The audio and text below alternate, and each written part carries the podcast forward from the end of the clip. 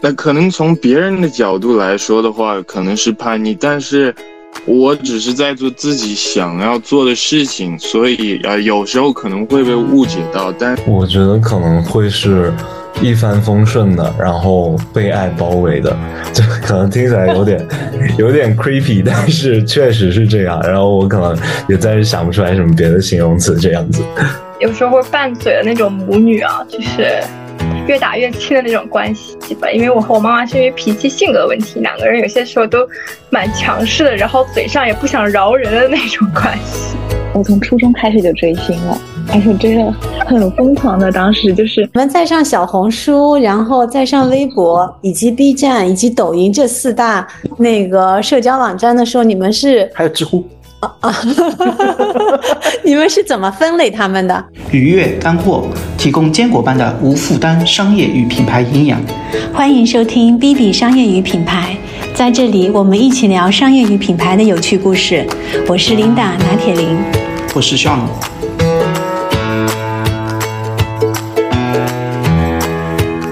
今天我们将和四位零零后聊一聊，他们分别是 William、Zoe、Travis、Shelly。像你知道为什么我们这次要请四个零零后过来吗？因为我们前几期其实一直在怀旧，我们怀旧之前的广告的黄金岁月，也会去怀旧之前的合资汽车品牌的黄金岁月。那在怀完旧以后，我觉得我们的节目有点老。所以的话，想今天想请四位零零后一起来谈谈未来，因为我觉得你们是代表着未来。对我们看了过去之后，然后就要看了一下未来是什么。所以来四位小伙伴介绍一下自己，然后跟我们分享一下，就是你们近期想实现的一个目标，热个身先。啊，Hello，大家好，我是柳潭睿智 Travis，来自上海纽约大学，开学大二，现在在耐克大中华区实习。呃，我近期的小目标是把体脂再降低一些，因为上海疫情这段时间一直没怎么规律的健身，那希望过两周开学以后可以恢复正常这样子。啊，柳潭睿智，你妈妈、爸爸一个姓柳，一个姓谭吗？对对对，我爸爸姓柳，然后我妈妈姓谭，然后我就希望我可以比较聪明睿智一些，所以给我取了这个名字。对，然后因为我看到睿智，其实就特别像那种就是咨询公司的名字，叫什么艾瑞之类的。是，啊，那我介绍一下自己。Hello，大家好，我是周易，中文名字是周子玉，就是子玉音译来的名字。然后我的背景呢，就是我已经毕业了，我是上海大学电影学院学的是电影学。然后毕业之后呢，就是一下转身去了上汽大众，就是你们前几期做的合资车企的这样一个公司。然后我做的是 marketing 里边的这种 social 端的营销和传播。然后最近的有一个小愿望，就是我希望十月十一月份的时候，可以就是顺利拿到我正在准备的一个心理咨询师的一个资格证。哇，这样，对，小小年纪就可以做心理咨询师了，厉害啊！一个一个考试而已，先完成一个考试。呃，我叫 William，然后我今年十八岁，中文名是徐一龙。我来自意大利，呃，我妈妈是中国上海人，然后我爸爸是意大利人，呃，我自己很喜欢数学，所以，嗯，我近期的目标应该是一把一本呃微分方程的英文教科书读完，然后我长期的目标是想要把数学应用到呃计算机算法还有呃物理的一些系统当中。对，大家好，我是 Shelly 钟逸璇。现在，呃，暑假呢，我在小红书的商业部实习。平时的话，因为我对化妆品啊，还有各种很好看的东西都很感兴趣，所以也有运营自己的小红书账号。然后我九月份的话呢，开学是大三了。最近想实现的目标应该是想快点瘦下来，因为感觉小红书的伙食真的太好，天天吃太多就胖了好几斤，所以最近就想减肥。我以为减肥是中年以后的 事情，新陈代谢缓慢。对，没想到年轻人里面，以你们的体量，就百分之五十都是在那个减肥跟降体脂。所以健身在你们零零后里面已经就那么流行了吗？感觉现在就是生活方式好像大家都还挺健康的，然后就会想去。健健身、减减肥什么的，虽然健身有点偷懒吧，但是减肥的目标还是一直有的。我我也感觉好像就是身边同学，大家可能健身氛围都还蛮浓的，然后就学校里健身房都经常都会满员这样子。啊，除了学校的健身房之外，你们还会去通过哪种方式健身呢？呃，像我 没事，你先说。，OK，像像我的话，因为学校旁边有一个体育中心，然后里面有游泳馆，所以我有时候可能会去游泳这样子。哦，我是特别喜欢健身房里的桑拿房，我就蒸桑拿减肥，也很促进你的新陈代谢啊，然后大量的排出一些水分。我觉得你很讨巧。对，这运动还是蛮枯燥，对我而言。OK，Sherry，你是通过什么？我的话，有的时候就是，比如说少少坐一站路，多走一站，就是下来多走一走，或者就是在 B 站上面看那种运动视频，有的时候会跟着练一练这样。OK，William，你有减肥吗？或者是锻炼吗？嗯，我觉得我不太需要减肥，因为我已经够瘦的。但是，呃，运动的话还是要的，就是呃，比如说，因为我们学校呃本身里面就有一个游泳馆，所以呃，我的体育课可以选游泳，然后呃有时候就会过去游，然后的话呃还会踢球，然后现在在呃阿尔卑斯山上，所以我比较喜欢去骑呃山地自行车，然后嗯有时候还会打打一会儿那个羽毛球之类的，对。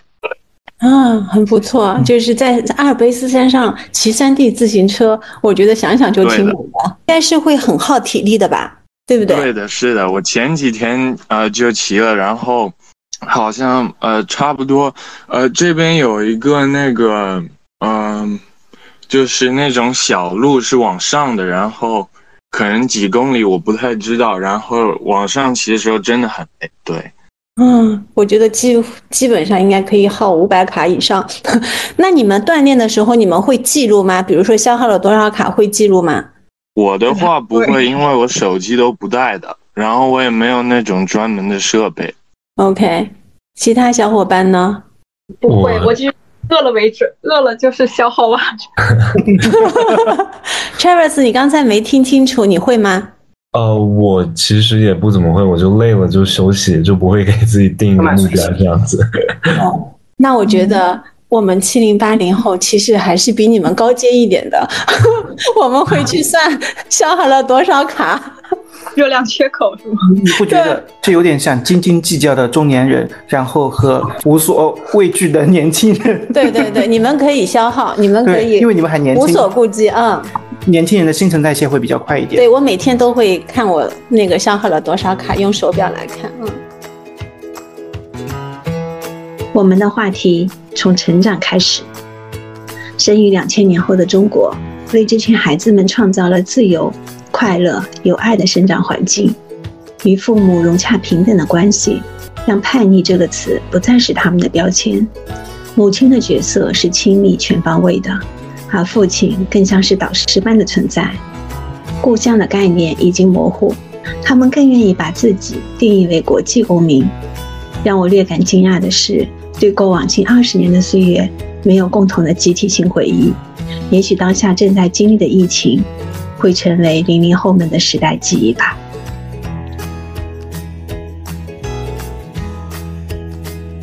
大家用两到三个形容词来形容一下你们过去的成长岁月。嗯，好的，好的，稍等我想一下。我觉得可能会是一帆风顺的，然后被爱包围的，这可能听起来有点 有点 creepy，但是确实是这样。然后我可能也暂时想不出来什么别的形容词这样子。所以感觉你是在非常幸福有爱的环境当中成长起来的，对吗？对，其实我跟我的家庭或者我一直所处的这个环境，我一直都很喜欢吧，或者我一直都觉得很舒适。然后从小到大，感觉啊、呃、也没有遇到过什么太大的挫折，然后一直都还挺顺利的。所以我会觉得自己有时候会很幸福，很啊、呃、怎么说呢，就是很感谢自己有那么好的经历吧。嗯，你是哪里人？是上海人吗？呃，不是，我是大理人，云南大理。云南大哦，云南大理啊，啊，好对对，对呀、大理很美啊，很多城市里的人都希望就是就是可以在大理可以可以生活，有些就是直接就是那个定居在大理啊。逃离城市。对，我我感觉就蛮多在大城市里生活的人，然后会很喜欢大理的这个生活氛围之类的。你你是上了那个上纽大之后才来上海的吗？对对对，我之前是从小到大一直都在大理长大，就我家其实是贵阳的，然后小的时候搬到了大理，然后在大理长大。高中的时候去澳大利亚上过高中，然后后来又回国，就一直都待在大理，就基本没有离开过。那来到上海有没有不适应？嗯，其实还好啦，就因为呃，一般每个假期也都会出去旅行什么的，然后我自己也会更向往呃，像上海或者北京这样更繁华一点的城市，所以我相对来说适应的还比较快，然后自己也比较喜欢。我我想一想，我先说刚才你们刚刚说就是会不会到哪个城市不适应？我在想我自己好像换城市生活的时候，就是不是因为是年轻的缘故，就是没有觉得哪一个城市会让你不适应、不习惯，反正很快吃吃外卖、见见朋友，一两个周好像这个城市就是你已经待过挺久的样子，也就是那个样子。我觉得不太会不适应。然后我我是山东人嘛，然后十八岁之前就是读书这个头等大事，就是还蛮乖的学习。然后十八岁之后，我感觉就是选择变多了，然后我整个人就是就是更随心了一些，然后就会觉得没有那么吃力了，然后整个人就放松下来，就 chill 下来了。所以在十八岁以前，其实你就是为了学习，为了考大学这件事情吗？对对对，那时候特别较真儿，然后特别希望有一个好的成绩。当然，就是整个大氛围、大环境都是这样。嗯，因为是山东市，其实是个高考大省，省是吗？嗯，对，变态大省。好嘞，好，William，嗯，我觉得我一直都挺开心的，但是我自己有一点，呃，怎么说是应该是疯癫吧，就是呃，因为我从小呃，我的爸爸妈妈他们呃不太管我，呃，就是什么成绩，就算管的话，啊、我可能过一两天之后也会出去玩，所以压力不是特别大。然后我现在学东西也没有什么特别大的压力，基本都是靠呃内驱力吧。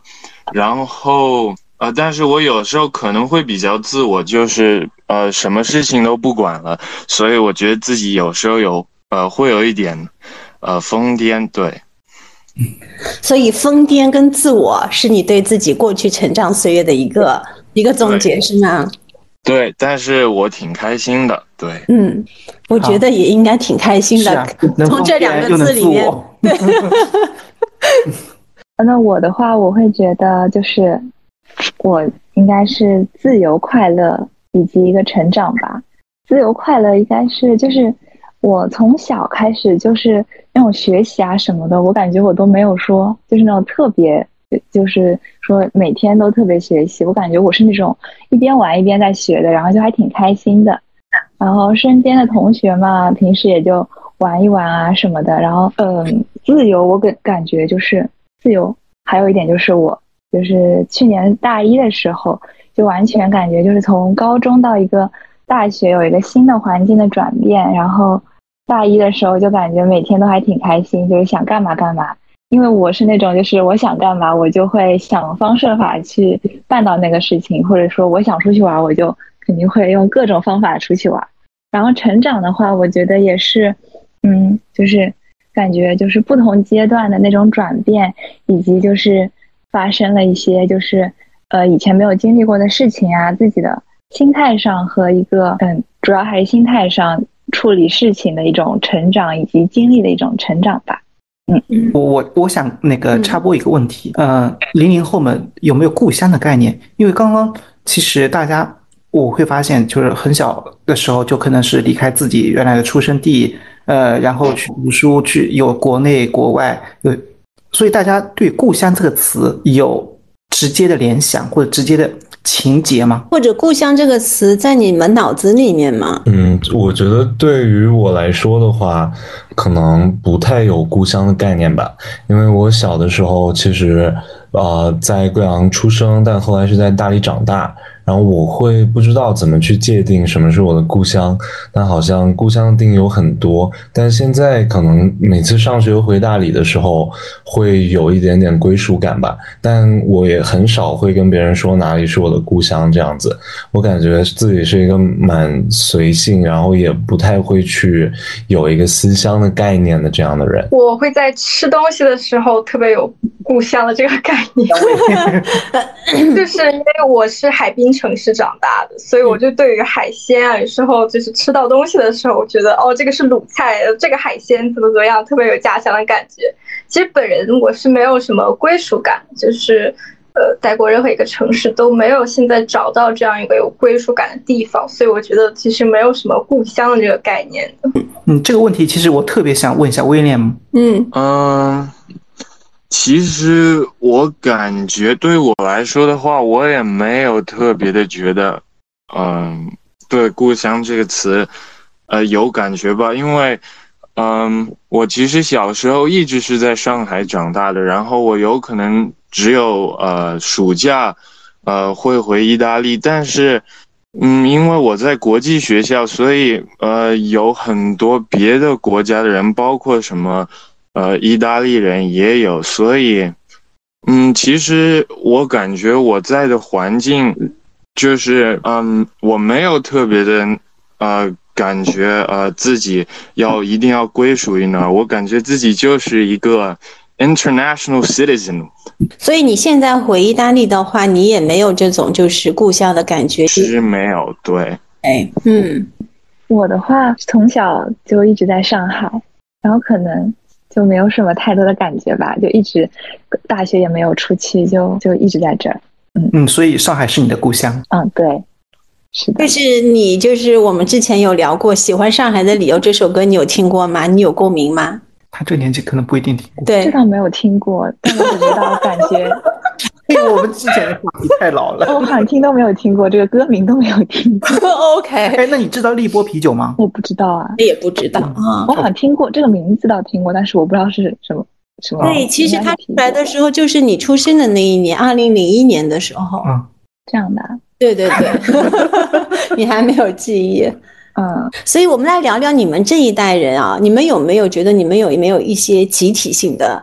回忆，比如说像我们对吗？比如说像张国荣啊，这些就是我们集体性的一些一些回忆。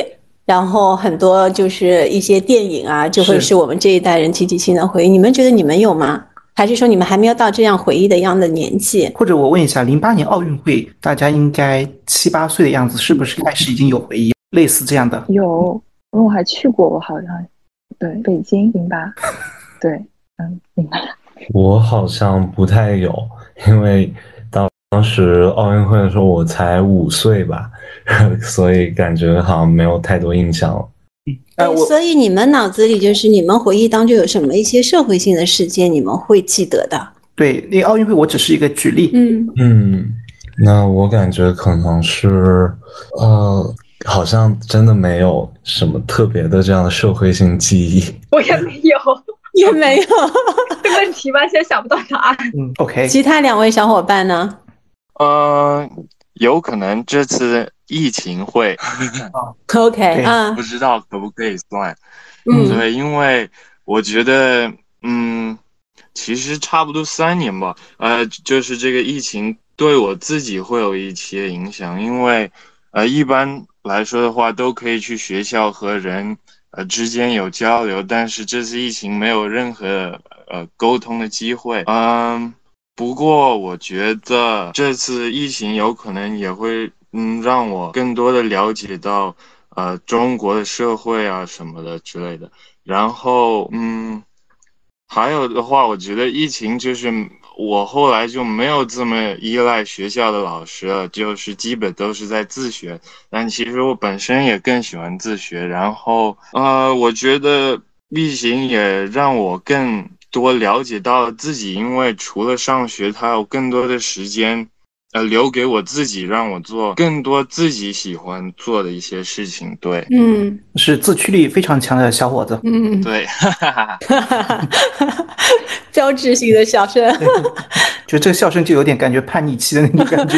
Shirley 有吗？啊，我感觉你们如果就是没有提到的话，我可能会想不到；但是如果你们提到的话，我可能会啊脑子里有这个想法，啊，好像是有这个记忆的，但是特别去回忆的话，好像没有印象特别深的，倒没有。好，来来聊聊那个，你们有叛逆期吗？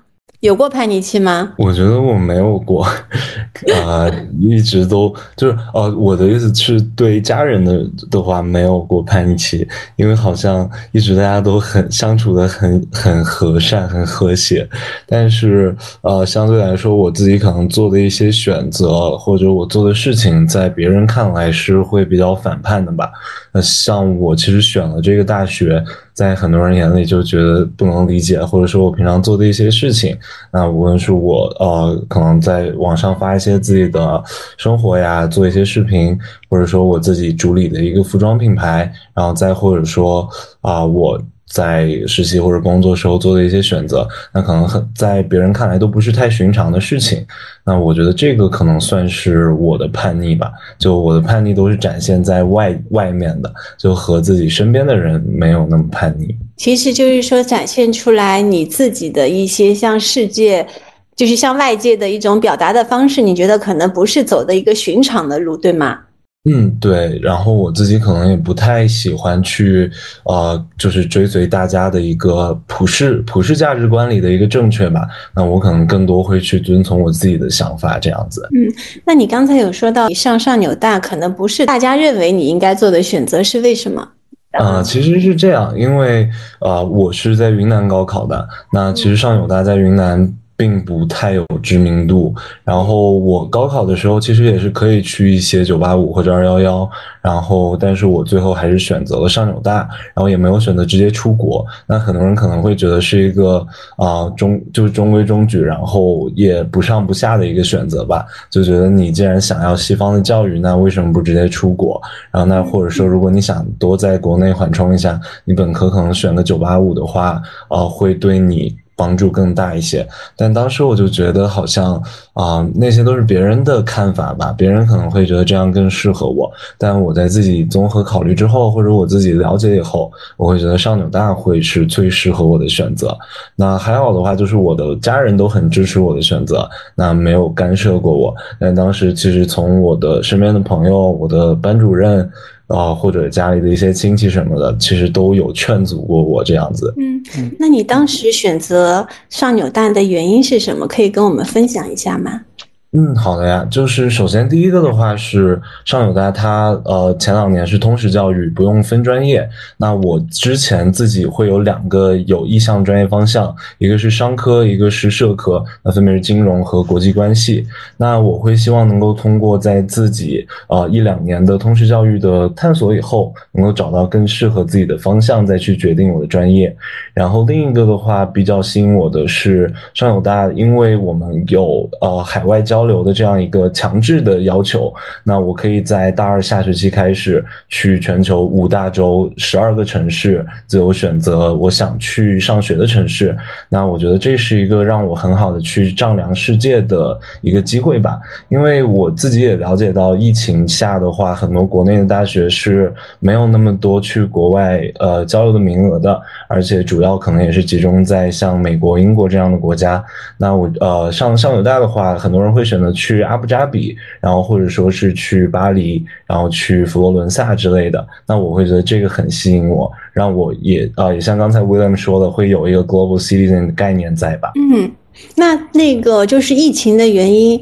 上纽大的这些海外交流的机会有受到影响吗？嗯，其实是没有受到影响的，呃，反而是可能，呃，因为我们有一半的中国学生，一半的外国学生，那可能受到影响的是外国学生进入上海，那我们去国外的话，其实是没有影响的。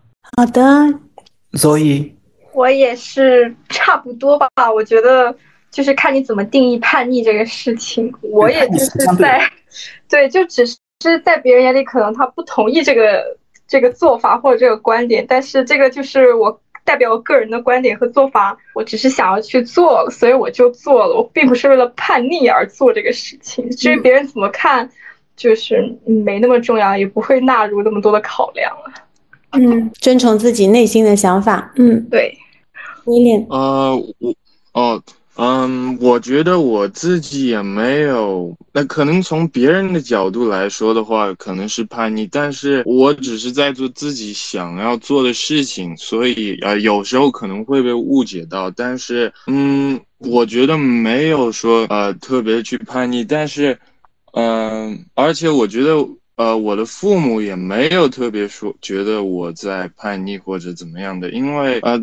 他们也是比较支持我现在学的东西，计算机啊，而且我现在一直在靠的是我自己的，就是 inner 的 motivation，我真的想要去学一样东西，所以，嗯，我觉得的话，我现在还有以前其实也没有说是真正的有过叛逆期，对。嗯，我的话我也没有什么叛逆期，我感觉就都挺乖的呀，就而且就是。我觉得我的选择就是家里也都挺尊重我的选择，就基本上如果我有一个大方向的话，就会支持我往那个方向去走，然后给我各种各样的帮助啊什么的。叛逆，我觉得就只有那种我不想写作业的时候偷偷躲起来在书房里玩手机这种叛逆吧，就没有别的了。就是听下来，其实就是零零后们的叛逆，其实其实就是。他所谓的外界认为的叛逆，但是这些外界其实是没有家人在里面的，家人其实是非常支持或者是非常理解你们的，对吗？我觉得像以前我们有很多的时候的那个年纪的叛逆，好像是跟家庭会发生很大的冲撞，跟爸爸妈妈会有那些冲撞在那边。但是跟你们聊下来，感觉你们完全就是没有跟爸爸妈妈的这种冲撞。所以我刚才一直其实在想，是不是因为现在零零后的家长们？其实会更加开明、更加开放，所以的话更加能够包容孩子的各种个性的和各种成长。另外的话，我也觉得就是是不是叛逆也真的是一个历史名词。为什么这么说？可能在七零后、八零后甚至九零后这一代，相对来说社会让就是基本上会让每个人的一个成长都会有轨迹可循。但是现在。零零后他的成长其实可以会走更多个性化的路线，所以的话，叛逆其实这个词也会慢慢的消消失掉。其实当时我们的叛逆可能也就是想做自己，其实就是跟你家长认为的不一样的那种轨迹不一样，就会变成一个叛逆。所以我们来聊一下你们跟父母的关系，父母在你们的成长过程中是承担的一个怎样的角色？嗯，我觉得可能。我跟我的父母更像是朋友吧，就是我其实跟我的父母交流非常非常多，啊，包括我平常在生活上遇到的一些困难或者问题，然后以及一些面临到的大的抉择，那我都会愿意去跟他们聊很多，因为他们更多是以一个朋友或者辅助的视角来给我提供一些呃。新的一些 insight，那可能不会干预我的选择，所以我很愿意和他们分享，然后去听到一些新的想法，这样子。嗯，我呢，我想要要父母要把父和母拆开来说，就是我和妈妈是那种呃，就是会就是有时候会拌嘴的那种母女啊，就是越打越亲的那种关系吧。因为我和我妈妈是因为脾气性格问题，两个人有些时候都。蛮强势的，然后嘴上也不想饶人的那种关系，是因为很是，对对对，脾气就是蛮倔的，好像都是金牛座一样，就是蛮倔，大家都蛮倔的，有时候不相让嘛。然后和我父亲就是，嗯，爸爸是不谈不谈论，就是我在外地的时候是不跟我谈论一些家庭啊、生活啊、日常啊、学习啊、工作这些，就是没有展开过类似的话题，就我印象里、记忆里。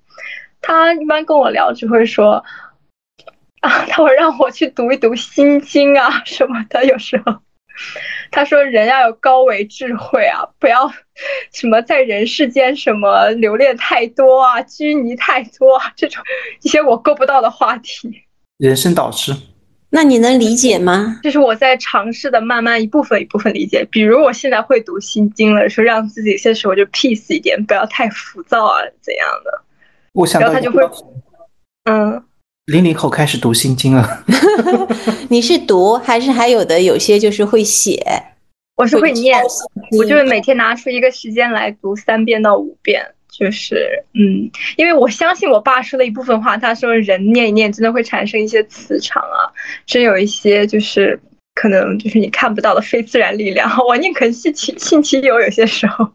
我会念，所以爸爸跟你说了之后，你真的是会去做的，对吗？嗯，对我就是受他影响还是挺深的。就即便我表面上可能不是完全赞同，或者大家好像聊的不是一个路子，但是就是嗯，潜在的影响还是蛮深远的。嗯啊，我觉得我和因为我就主要说我和我妈的关系吧，因为我爸爸其实一直在，呃，大部分的时间都在意大利，呃。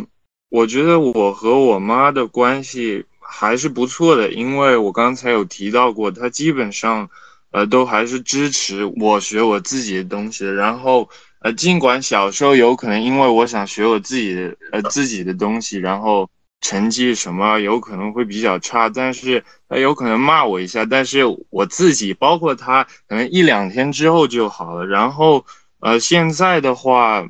也是差不多，就有可能也只是为了一些比较小的事情，就，呃，什么我在做别的事情的时候，然后什么他叫我去，呃，洗碗啊或者什么，然后打断我在学东西的思路，呃，有时候我有可能会生气，但是一般来说都是为了这种很小很小一下就可以可以被解决的那种事情会吵架或者什么的，然后他。我觉得我妈的话，呃，有时候也会不知道为什么生气，但是我觉得应该是工作上的压力或者什么的，然后我自己也可以理解，所以我觉得总体来说的话，关系还是不错的。对，嗯嗯，好。所以我想问一下，刚才周宇说，其实爸爸妈妈应该分开来看啊。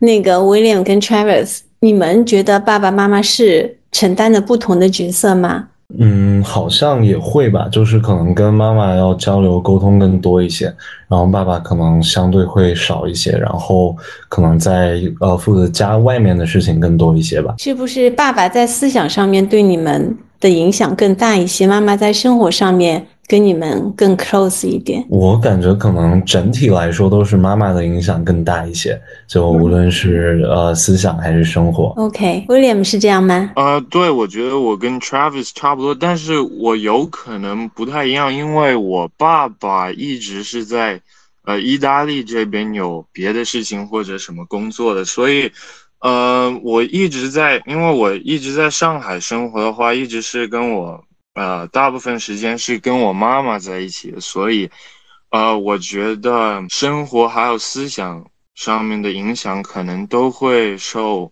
呃我妈妈的影响比较大。对，嗯，Shelly，分享一下你的。嗯，我的话可能跟他们两个男生就不太一样了，就我好像是生活上就是跟妈妈贴的多一点，然后像学习啊，像就是那种行为的影响上，可能就是爸爸多一点。妈妈的话，我觉得就对我来说更像是那种闺蜜一样的好朋友吧。就我经常会跟她说这个好吃那个好吃，或者就是发一些照片给她，就是问她这个好不好看啊，哪里再改一改啊什么的，就像闺蜜一样的。那爸爸的话好像就不太会说这些东西，然后就可能稍微会严肃一些。但是就是他是因为我爸是那种就是属于那种很自律的，就是什么。一天到晚要运动啊什么，就让我去多看看书，然后多运动运动。他有的时候就是那种，呃，他有的时候会说，然后也会用那种行为啊什么来感染我吧。我觉得，就他对我来说就像一种，呃，就像一个榜样一样的感觉。嗯，OK，你跟 Zoe 的感觉有点像，对，就是家庭爸爸跟妈妈的这种角色的分工。妈妈更多是闺蜜和姐妹，爸爸有点像人生导师。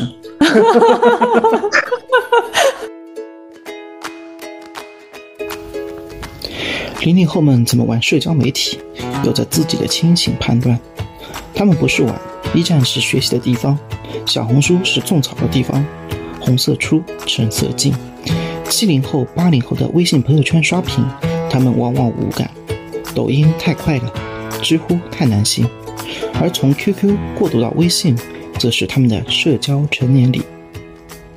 好，呃，我们再来聊聊下一个话题，顺着跟父母的关系。我想，我其实比较好奇，大家在发朋友圈的时候会屏蔽自己的父母吗？嗯，我不太会，就是我基本上不会屏蔽人，然后也不会分组什么的，就感觉发的都挺随性的。现在越来越不会刻意的去屏蔽他们了。有些事情如果需要思前想后的，我就懒得去做了。就是如果又要划分组，又要去规避一些什么的话，我那我宁愿不做。我还是希望就是做的每件事情都敞亮一点，这样。威廉，呃，我觉啊，对，我觉得，嗯，我的话基本上不会屏屏蔽，因为。呃，首先我自己也没有空去发任何朋友圈，我好像两年里面可能就也只发过一次，然后我也不太喜欢呃用微信什么的，我整天就是在读书或者做一些别的事情，所以 social media 啊，包括国外的 social media，我也不会特别的去用。对，嗯，我能知道你两年当中发的那次朋友圈是什么吗？啊，我不记得了。我真的不太记得，好像就是一些乱七八糟的东西，我也不知道。好，我的话我会分组，哎，就是我可能我可能过两年就不会了。现在我感觉我还是那种 高中的状态，就还没有完全转变成大学生吧。你这个组怎么分的？我组分的可多了，家里的组一个，然后亲戚的组一个。什么？还有大学同学、高中同学、初中同学，还有补课老师，各种反正就是组一大堆的那种。精细化人生管理，精细化运营。所以你发的朋友圈的内容都会事先就是哪些组可看，哪些组不看吗？都会这样吗？嗯，基本上就是吃喝玩乐，一般都不会太让长辈看到，会让他们觉得就不想让他们觉得我天只知道玩嘛，就。还是想，如果是读书类的，可能会让他们看到，营造人设。明白了。哎，那我想问一下，因为朋友圈其实大家除了威廉那个上的比较少，基本上大家平常基本上都会看，所以朋友圈里面最近的一次刷屏有印象的是什么？最近一次刷屏就今天就有哎，就今天陈奕迅有一个线上的演唱会，然后朋友圈很多人在发。哦，是因为我们在录播客，对，因为陈奕迅也是我很喜欢的歌手，可是我我我今天没有怎么看过朋友圈，嗯，太忙碌了，忙碌的中年人。所以陈奕迅也是你们零零后的喜欢的歌手吗？不止零零后，一零后也喜欢孤勇者。我觉得其实好像零零后就呃喜欢的歌手，尤其是华语歌手，蛮多会和八零九零后。那是因为华语歌手歌手。新进出来的比较少，嗯，对对对，确实是这样。我感觉像陈奕迅、林俊杰，然后周杰伦什么的，就身边很多同学什么会喜欢。对，华语歌手最黄金的时代，其实刚好是跟你们出生的那一个那个阶段是匹配的。就然后在这之后，就基本上是有很少有非常好的华语歌手出来。我这是我个人的看法啊。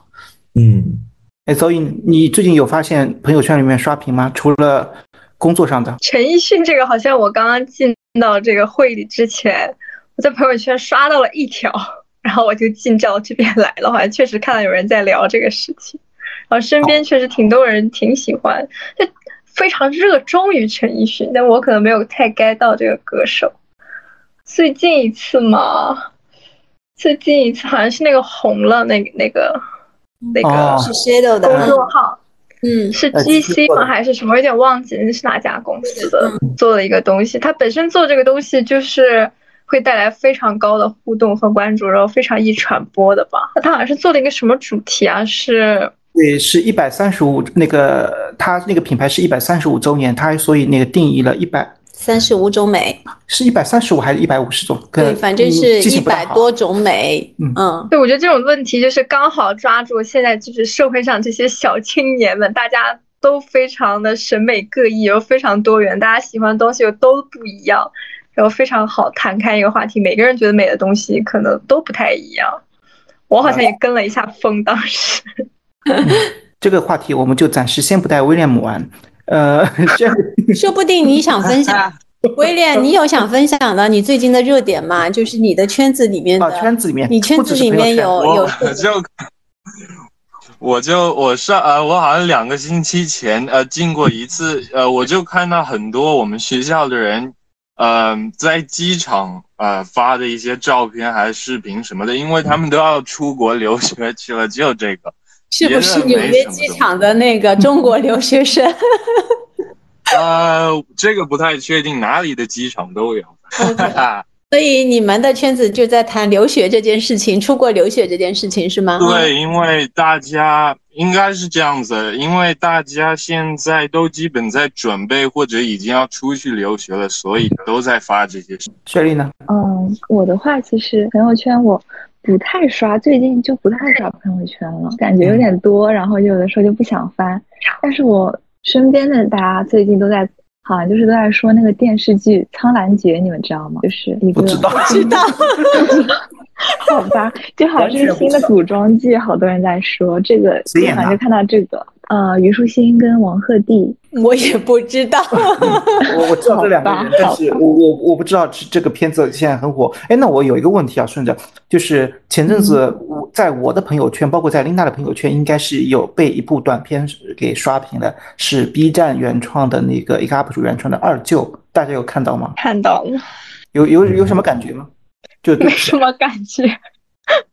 就是我不知道大家为什么对此这么有感觉，就没什么感觉。我觉得他就和张艺谋以前写的那些活着的小说啊，不是张艺谋，那个张艺谋拍的电影啊，翻拍的电影啊，活着，余华写的那些小说都差不多，就大家都是一样的苦难。不知道大家为什么对于这这个。这样一个乡下的二舅的苦难，就这么有共情性。就是整个读完之后，我还好多朋友给我发了，就是分析为什么大家觉得这么，就是这么，大家对于这二舅讨论度这么高，我自己都没有琢磨出一个答案。我真是不知道大家心里是怎么想的。好，那 Trace，你这朋友圈有被刷到二舅吗？我其实知道这个事情是看公众号什么的，但好像朋友圈里没有见到过这个。然后我也是，嗯，我没有看过这个视频。然后，但我知道网上都在讨论这个，但我感觉自己不是特别感兴趣，所以我就没有继续去深入的了解这样子。我觉得我们要反思一下。这个类似于这种刷屏，是不是因为我们从那些年代过来说？其实我也对二舅不是很有感觉，你知道吗？其实我有时候看了一会儿，我就关掉了。但是我朋友圈里面有很多人在刷屏，所以这是我好奇的地方。我其实觉得很多人他的生活太无聊了，嗯，他生活在朋友圈里。哎，那呃，二舅可能大家那个没有被刷屏。那之前其实 B 站还有一个很火的视频叫《后浪》。是 B 站在某一年的五四青年节，他请演员何冰做的一个可能是为年轻人发言的这样一个正演视频，大家有印象吗？对，也有印象。这个有看过前两年的吧？哎，对，前两年上课的时候老师给我们看的，但我自己 我自己是刷不到这些东西。哎，所以我想问一下，大家平常上 B 站会主要看哪些东西，或者关注什么 UP 主？今天我刚刚从 B 站那边过来，确确实实发现那边的员工好年轻哦。嗯，我其实不算一个 B 站的一个老用户吧，我大概今年三四月份开始用 B 站，也是因为把。对，也是因为就是 B 站那边有邀请，然后把我其他平台的视频同步过去。那我其实，呃，之前有在高中的时候看过一些博主的视频，叫老番茄的游戏视频，然后有看啊一些就是喂，嗯啊那个何同学对。然后我现在呃自己的话会看一些职场类的，就呃那个叫王一快，我不知道你们有没有看过他的视频，呃这些是我看的比较多的博主。你喜欢看职场的是因为现在因为也在实习的阶段，然后马上要进入职场，以及你其实自己也是现在相当于在创业是吗？所以你想更了解一些这种跟商业职场相关的内容吗？嗯，嗯对对对，是这样。而且其实我算是蛮早就呃有想要了解职场的，就怎么说也不能说向往吧，就是说想提前了解接触一下，给自己以后做好准备。像高中的时候就会看一些职场类的综艺节目，然后现在的话也是呃，一个是从自己创业的角度来说，可能。去听一下那些已经成功的创业者遇到的问题是不是和自己遇到的一样，然后有没有什么解决的办法。然后另外一个就是看看自己在实习或者以后工作的时候有没有什么可以注意到的点。啊，这个是我看这些内容比较多的原因。嗯，关于职场，我们之后可以详细的来聊一下。啊。嗯嗯，好呀好呀。我是因为我的工作是涉及到 social media，所以像 B 站啊、红书啊这些，就是还是要刷的蛮多的，然后也会在上面有一些内容创作的一些工作啊什么的。我自己闲着没事儿，抛开工作刷 B 站，就是会刷几个门类，比如看一下就是比较厉害的 chef 做一些就是让人看了之后心情愉悦的一些。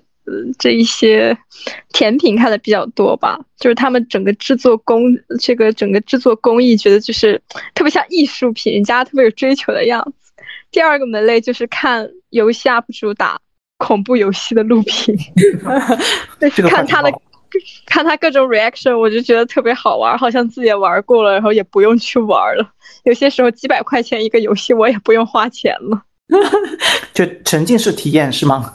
对对对，非常爽，而且弹幕里特别多人，就是陪着你一起看，我就觉得就足够了，特别心满意足。其他方面我在 B 上刷的比较少，我也不算是一个 B 站的一个深耕用户，因为它可能视频时长都有点长，就生活里也摘不出来那么长的时间。那我想问一下，刚才你说那个喜欢看美食、做美食的视频，喜欢看那个打游戏的视频，你自己会去做美食，然后游戏你会自己真的去打吗？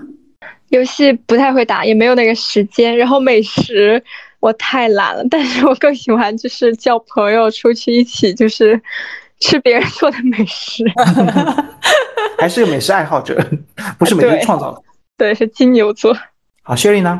因为我之前听说 B 站是很多人学习的地方，我我我想证实一下，真的是学习的地方吗？啊，那那我这个太有发言权了。这个每到期末的时候。像那个 B 站上面有各种的那种考试速成班，都是我就是从早看到晚的东西。那个什么侯博士啊，还有那个宋浩的微积分什么的，基本上我感觉我们当时就是学校里马上到期末之前，大概呃倒数两个礼拜的时候，就去图书馆，大家基本上人手一个平板，然后屏幕上都放的差不多的东西，都是那个。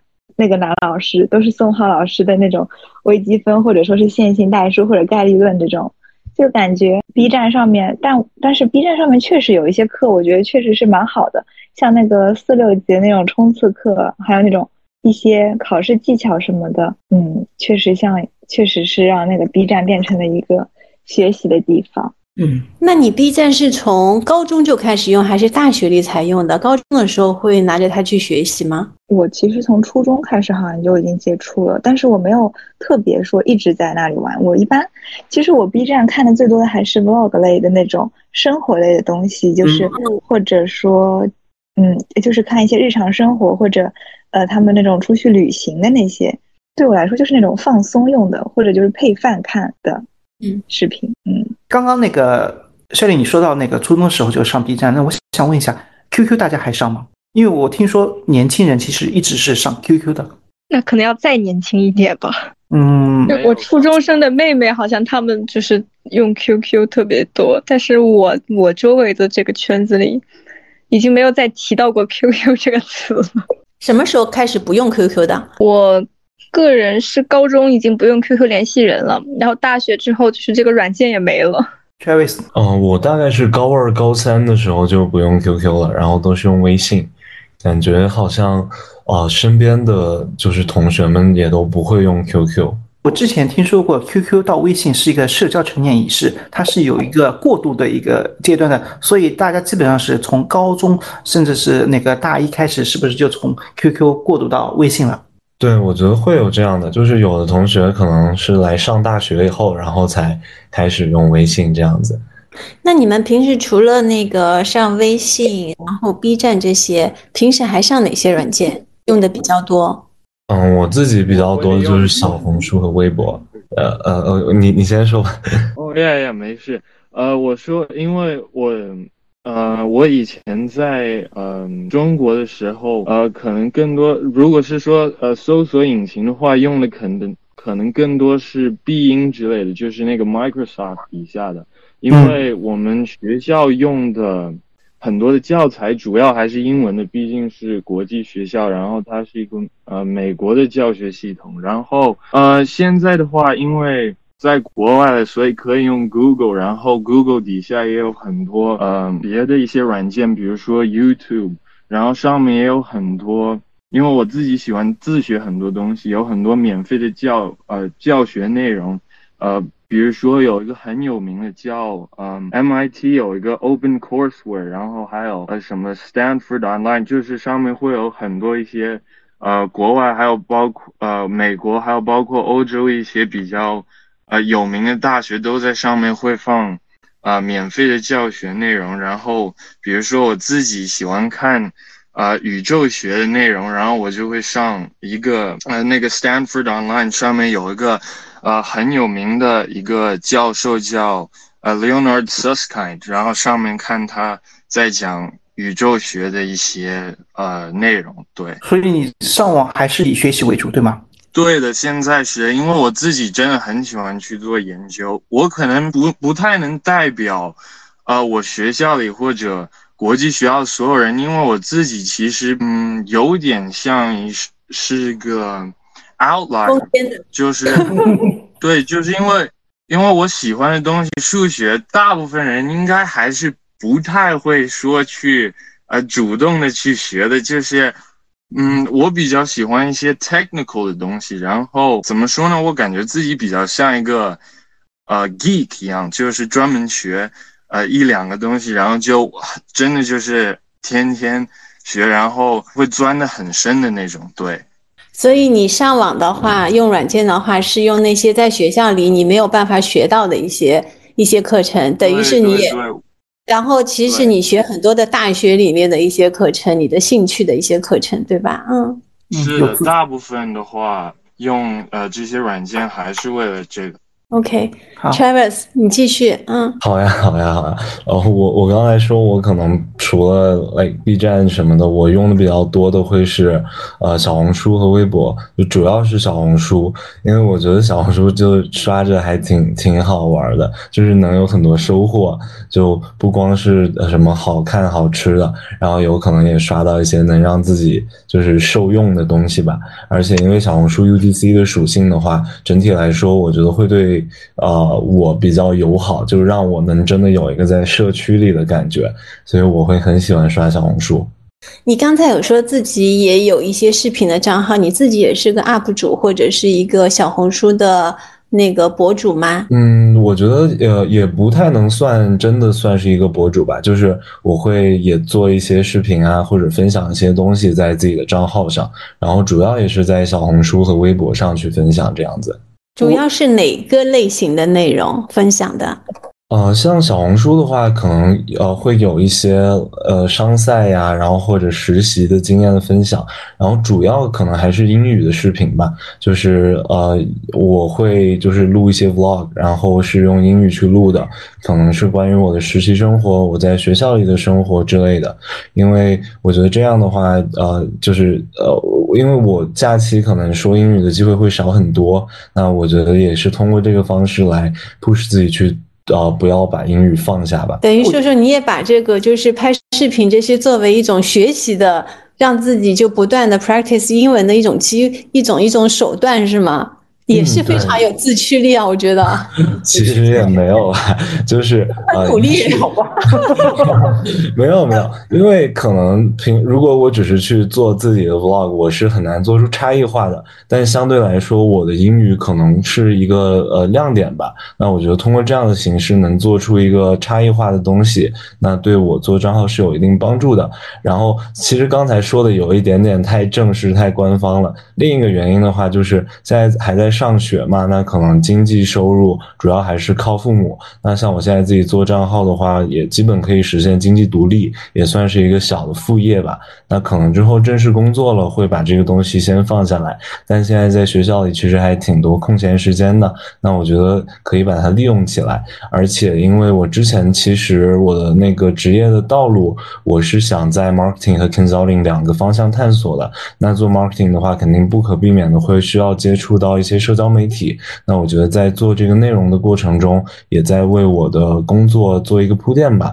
那我其实之前拿到的实习的 offer 很多都和呃可以归功于我有在做社交媒体这件事情。嗯了解，哎，那我想问一下薛玲，你是也是因为你自己是一个小红书的博主，所以才很成功的直接在小红书实习了吗？呃，有这个一部分原因吧，就自己我也是这个小红书的，就是忠实粉丝，然后我自己也有开小红书账号嘛，然后当时简历的时候也有把这个写进去，然后后来就过了。你平常除了小红书会上哪些社交软件或者 APP 下来？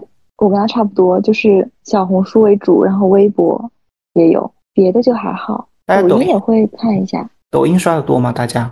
我现在刷的很少了，以前就感觉抖音好像我有点就是，就可能只会看一下朋友发一些什么，或者看一下现在有什么热点，别的我好像不太看了。所以你呢？我感觉听一下大家对小红书和小红书的关联都好深啊。我因为我的工作就是在 social media，然后这半年可能就是红书上关于 KOL 的投放的问题。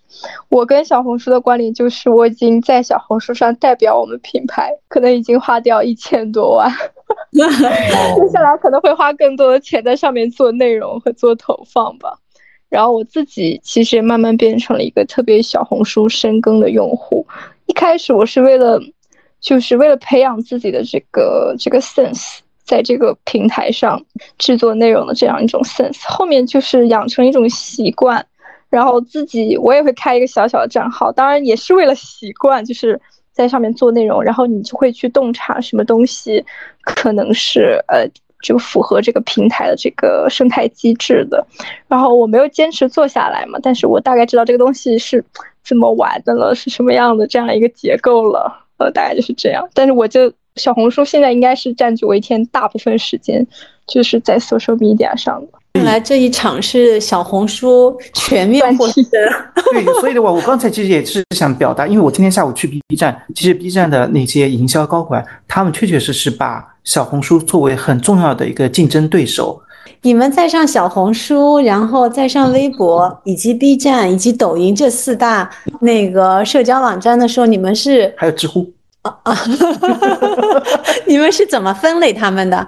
就是有排序吗？我我我想特别好奇，我们从 Travis 那边开始。嗯嗯，好的呀，好的呀。那如果说要给这五个平台做一个我自己的排序的话，可能是小红书大于微博，大于 B 站，大于抖音，大于知乎这样子。就是从我自己的一个喜爱度或者使用频繁的程度来说吧，因为其实小红书，呃，一个比较重要的点就是。呃，可能我当时刚开始做的时候，算是一个不错的机遇和不错的风口吧。然后现在整体小红书对于我这样小体量的博主来说，也会比较友好，所以能让我有更多的一个 motivation 去做我的那个呃内容。然后相对来说的话，这个社区呃对于我做的内容来说，受众也会更加适合一些。然后微博的话，主要是呃，我觉得它有一个不可替代性，就是它是一个偏文。字的平台，那现在很多平台他们其实都在想要去分短视频这个领域，那包括小红书也在扶持一些视频创作者，但我会觉得像图文这样的东西是不可被替代的，所以我会有时候呃感觉微博上的内容能让我有更多的沉下来去思索的空间吧。那包括小红书，其实为什么现在做的那么好，是因为它本身一个 UGC 社区的属性，然后不同于其他平台的流量分发的机制。能够让它去脱颖而出，那我觉得这个是它规则上让比较吸引我的地方。那至于呃像 B 站和抖音的话，我自己不太感兴趣上面的内容，然后相对来说它的受众群体我自己也不是特别符合吧，所以我会嗯不太喜欢。那至于知乎的话，以前我是一个非常忠实的知乎粉丝，但我现在觉得它做下沉以后，会让我自己啊有时候会挺无语的，就是在用这个。软件的时候，所以后来也逐渐是降低了它的使用频率，并且发现很多东西其实是都是可以在别的平台上找到的，所以它其实替代性还蛮高这样子。所以是不是现在知乎你几乎也不用了？对对对，而且我感觉知乎它本身啊，无论是商业价值或者它创作者在里面的这个价值都不算很高。嗯，所以呢，排个序。回答也太全面了，我天！我把知乎放最后，是要希望你不要太难过啊，因为知乎实在是太过于男权重地了，我觉得我进不去。我把它放在第五啊。然后那个 top one 肯定是我们要真实。啊，对对对，红书嘛。然后第二个是 B 站，第三个是抖音和这个微博是并列关系。嗯。然后第五就是知乎。知乎，嗯，啊，对对对，非常客观的，我基本上也是差不多。视频号大家会看吗？嗯，看的很少，看的很少。呃，Shelly 呢？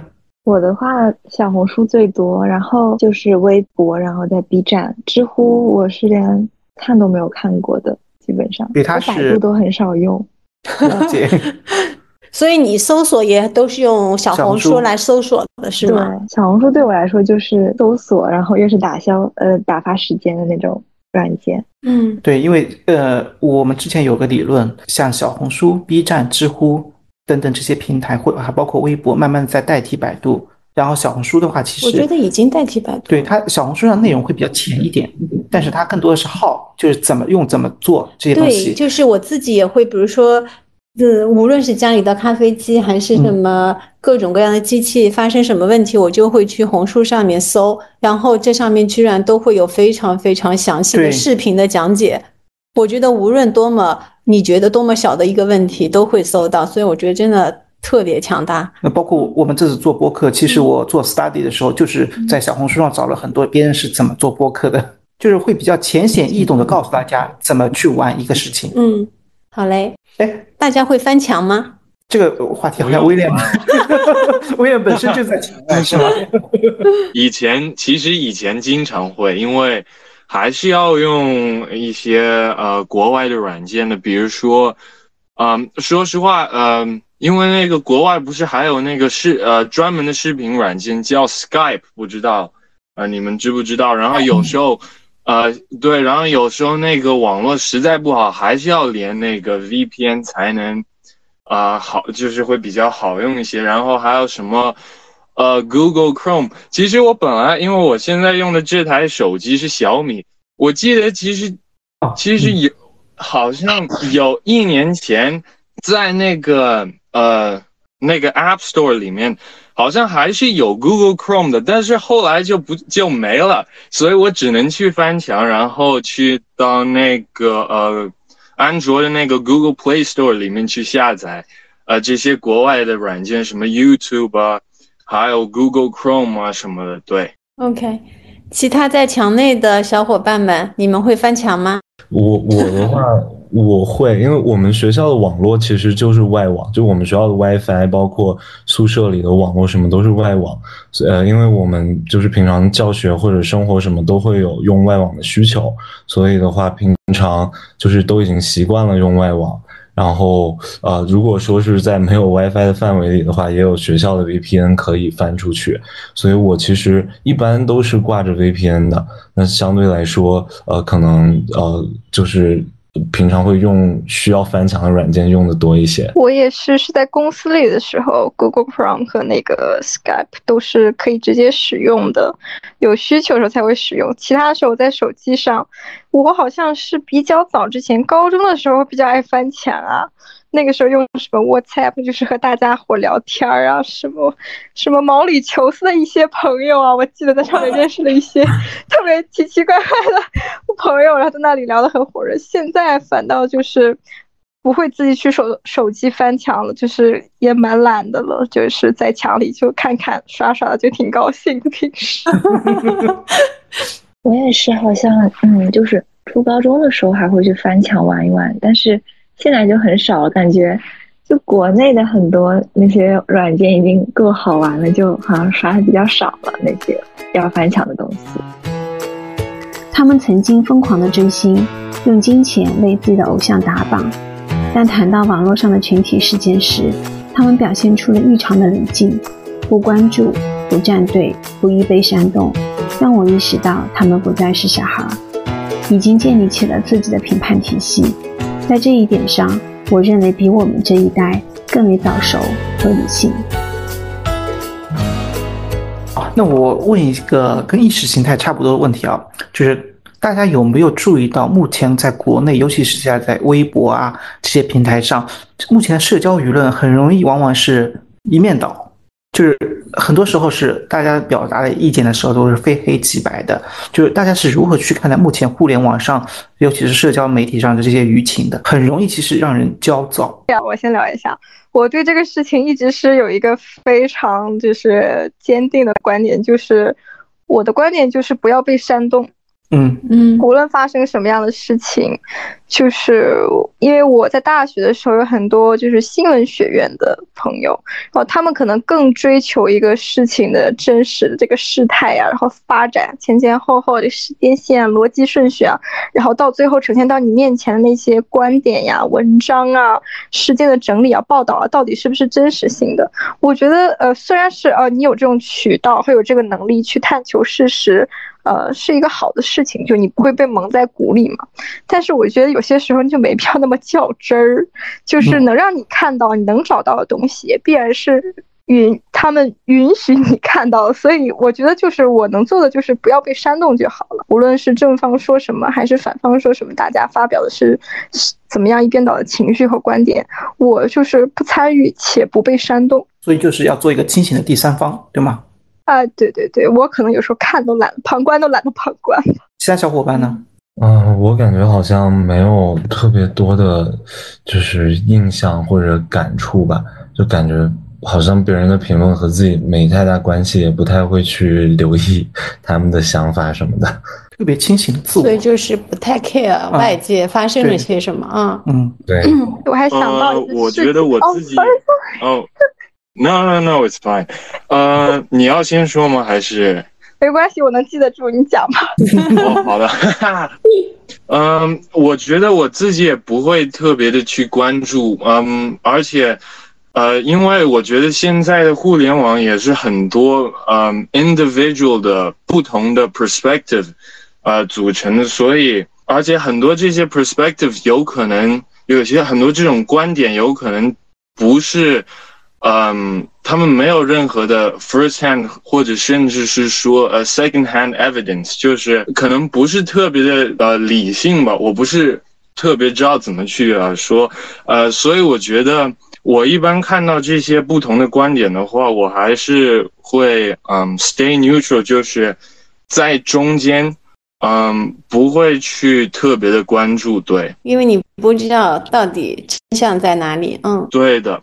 我我说一下，就是疫情的时候嘛，就是那时候朋友圈都会有非常多，就是上海朋友都会发一些，就是社会事件特别多，比如说谁谁谁因为疫情封掉了，然后什么什么小区发不到物资了，然后什么什么城管把什么什么民用房什么用户赶出来，什么腾空间了，就是抓住某一个事件，一个晚上在那里整个朋友圈那里发酵，然后有人就是。特别气愤的就转发给我，他说：“你看怎么怎么样？”我真的是要被气死了。我说：“好呀好呀。”我说：“你就你就过好你自己的，你现在还缺不缺吃喝？我只关心他个人。”然后我就说：“行啊，你就别被煽动了，就是那些东西让他发酵去吧。”结果第二天早上，他就发现他生气了，就是气愤了一个晚上的一个不公平的事件，其实是假的，其实是很多年前的一个小视频片段。我就觉得，就是大家其实差不多的情况都是会这个样子，就你就看清楚，不要参与，不要被煽动就好了。嗯，我还挺少关心这种的，就感觉就那种外界的声音，其实每个人都有每个人不同的想法，然后看老看这些东西，其实挺耗费自己的精力的。就所以，我一般就看到就看到，但是我不会说去细看啊什么，就可能大致知道一下就好了，就这样。嗯嗯，我我觉得其实刚刚各位给我的印象是很云淡风轻，就是很有清醒的头脑，保持自己的一个中中立的位置。大家有喜特别喜欢的东西啊，比方说啊，大家有特别喜欢的明星吗？因为我觉得年轻人总会有一些 crazy 的一面，比方说追星啊，呃，大家如何去看待这些追星、粉丝、刷榜，还有甚至什么站姐这种行为？会参与吗？自己？我自己不会诶，就我感觉好像，尤其是像追星什么的，啊、不太会在我自己的生活里发生吧。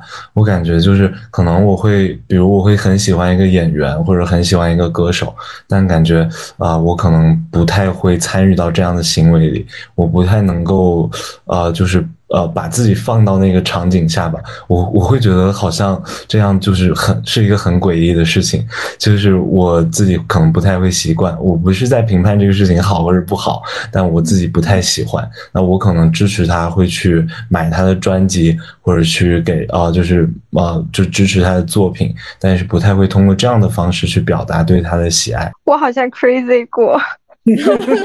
我有所耳闻，就特别特殊的那个疫情，第一次爆发疫情是二零年啊，就那个年初的时候，就是真的傻掉了，在家里一下封了我三个月，就是我每天都在等着背着书包回来上学的时候，结果就一天一天这样待下去了。然后那时候就是有这么一个。是那时候其实就是偶像经济嘛，就爱奇艺集团就扶持了这么一那么一个一小撮女团，然后我就真的犯了其中一个女生，后来就是成为他的后援会的一个就是一个管理者嘛。然后其实其实粉丝那个小经济哦，那个管理层可能每天的那个那个入手那个现金流都是一千万起步，就是粉丝对的，因为那是一个比较头部、比较顶流的那个。一个小偶像吧，当然他现在也 flop 也不行了。我是因为这个追星，才把自己送进了腾讯。我觉得在那个时候，送进了腾讯，腾讯实习。是我，对的，去腾讯实习，实习了一个季度吧。然后那个时候就是腾讯在面试的时候，他也想做一档综艺嘛。其实他就是要深耕这个粉丝经济，他也要分一杯羹，然后他也要扶持一个自己的小男团。然后当时跟面试官就聊得特别好，然后他还问我你的皮下是谁。然后就是在问你的偶像是谁，然后我就问你的皮下是谁，我们两个人就像报暗号一样，最后就是就是顺理成章的进到了腾讯。但进完腾讯，忙忙忙，最后其实你再大一大，你的生活更忙起来的时候，你给他那个关注就少，因为你不可能像疫情的时候天天在家里躺着刷综艺嘛。然后你就走出来了，就是经历过了这个事情。我好奇一下，你刚才说皮下是什么意思？皮下就是你是谁的偶像。哦，是谁皮下？对，那个时候是这个内娱的一个女团，就是她的那个 CV 啊，是刘雨欣。啊，我也是跟你一样的。你可能当时收到的转账里面还有我的一部分。真的会打头吗？会啊，为什么不呢？那当时是买那个奶还是买什么？对对吧？买那个奶，当时我买好多什么奶票什么的。对啊，我也我，而且我也投的是刘雨欣。对，所以是当时他们代言了某个奶的品牌，然后你们就是买了很多这个奶，就真的是为了就是支持你们的偶像吗？对啊，这样就可以给他投票呀。因为你买那个奶，转开那个奶盖上，你扫码才能给他投票。你只有买买下那个奶，才能给他打头。哎，我想了解一下，冷静以后，你们重新再看的这个事情，是觉得是有意义的，是值得去做的事情呢，还是会去后悔反悔，觉得哎那时候是不是有点太 crazy 了？会有这种反思吗？当然不会，这个就是存在即合理的一个事情。这事情我不做，别人也会去做的，它就是商业经济的一部分呀，粉丝经济很大的韭菜啊。嗯，那我想问一下，就是所以刚才说后来工作忙了，也就走出来了，对吗？那 Sherry，你现在还是还是会追星，还是也已经走出来了？我走出来了，而且我从初中开始就追星了，而且追的很疯狂的，当时就是为了。嗯，买那个演唱会的票子，然后我还加了一堆的黄牛啊什么，还有各种什么，呃，各种他们拍综艺的时候那些行程我都是知道的。然后我现在朋友圈刷出来也有好多的黄牛。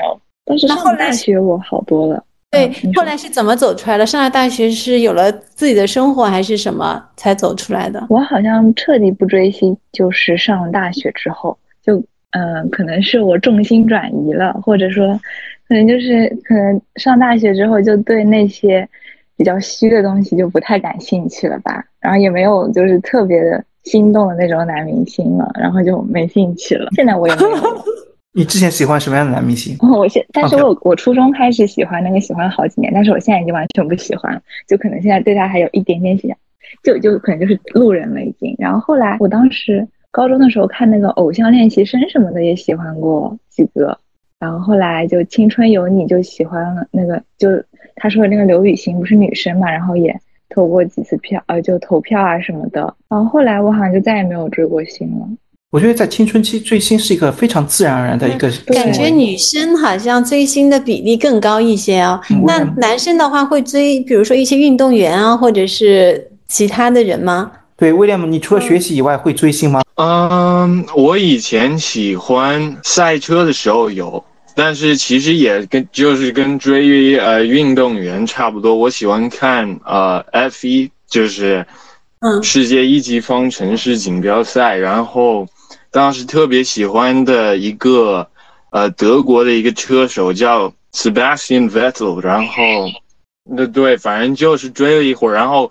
我自己还当时很想呃做赛车手，所以我还特因为呃赛车圈子在欧洲比较大嘛，所以我正好在意大利，然后有什么法拉利啊什么之类的，所以呃我当时好像真也是真的比较疯狂，然后我直接呃我让我的爸爸妈妈呃把我送到意大利，让我去看呃专门去参加卡丁车的一些呃锦标赛。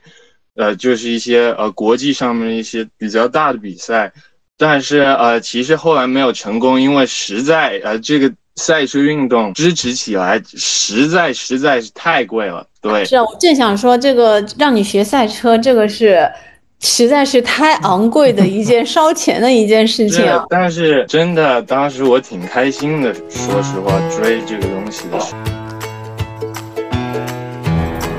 感谢收听本期 BB 商业与品牌。下周我们继续和四位零零后聊聊职场初体验，聊聊他们的焦虑与不安，以及如何看待这个世界。BB 商业与品牌已上线苹果播客、小宇宙、QQ 音乐。如果喜欢我们的节目，请给我们五星好评，并分享给更多的人，这会对我们非常有帮助。同时，也期待你的互动留言，让我们下一期做得更好。